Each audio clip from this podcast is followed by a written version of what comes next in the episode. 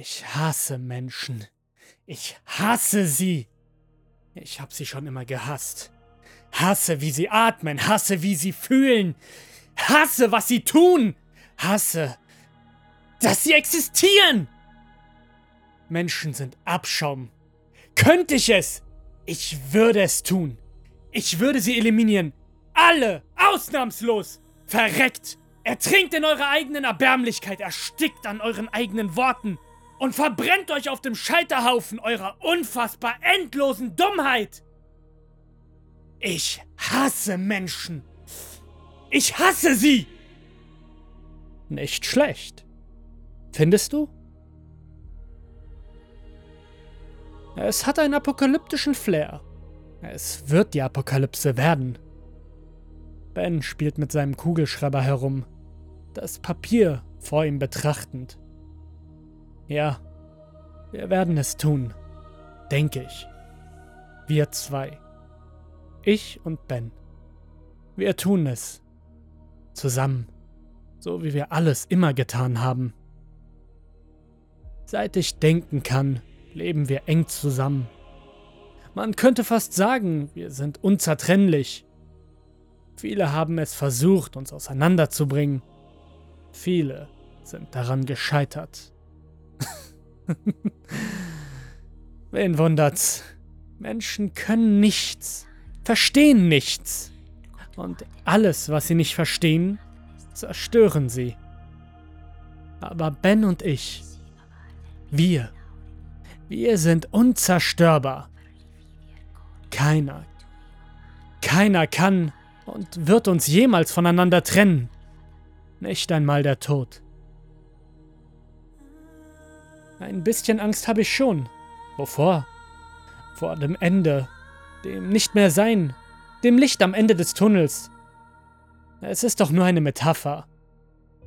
Du könntest recht haben. Aber was ist, wenn dort wirklich ein Licht ist? Was soll dann sein? Werden wir da hineingehen? Wenn du hineingehen willst, werde ich dir folgen.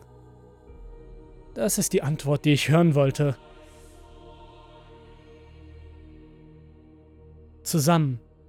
Zusammen für immer und noch weiter. Ben und ich gegen den Rest der Welt. So war es schon immer. Schließlich sind wir beide gefangen. Gefangen in einem Körper. Gefangen in einem Menschen. In einem Körper, den wir hassen. Wir hassen ihn. Alles an ihm. Wie er geht, wie er atmet, wie er funktioniert, wie er aussieht. Ben hatte versucht, ihn zu zerstören. Das war vor drei Tagen gewesen. Wir sind zu der alten Holzhütte gefahren. Dort, wo wir immer hinfahren, wenn wir ungestört miteinander reden wollen. Wir hatten ein Messer mitgenommen. Kaum angekommen, wollte es Ben direkt versuchen und hatte zum Schnitt angesetzt. Die Klinge glitt durch die Haut hindurch, wie durch weiche Butter. Blut quoll hervor, viel Blut, desto tiefer Ben schnitt. Es tropfte auf den Boden zu unseren Füßen. Die Blutlache unter unseren Sohlen wurde größer und größer und die Sicht immer kleiner und kleiner. Irgendwann verlor unser Körper das Gleichgewicht und wir landeten mit den Knien in unserem Lebenselixier. Es war warm, roch metallisch und fühlte sich an wie der Tod, der einen sanft umarmt und versucht mit sich zu reißen. Einen aus dieser Welt zu holen und in ein Reich zu ziehen, ein besseres Reich, ohne Menschen, die atmen, fühlen und tun, was sie tun. Du bist so still. Ich schwelge in Erinnerungen. Die Nacht vor drei Tagen? Ja. Es hat sich richtig angefühlt. Und wie? Wäre dann nur nicht dieser Jäger gewesen. Wäre er nicht gewesen, müssten wir nicht tun, was wir tun. Da hast du recht.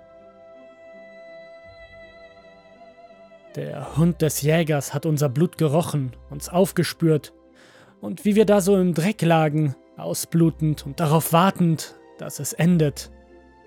Wir haben den stetig langsameren Klopfen unseres Herzens zugehört, wie paralysiert darauf gehofft, dass es endlich aufhört, seinen Dienst zu tun und somit Ben und mich aus diesem Körper befreit. Charlie? Ja? Was ist, wenn du vor mir gehst? Das werde ich nicht. Wie kannst du dir da so sicher sein? Weil wir unzertrennlich sind. Wenn wir gehen, dann gehen wir gemeinsam. Ich habe so Angst, dass einer von uns zurückbleibt.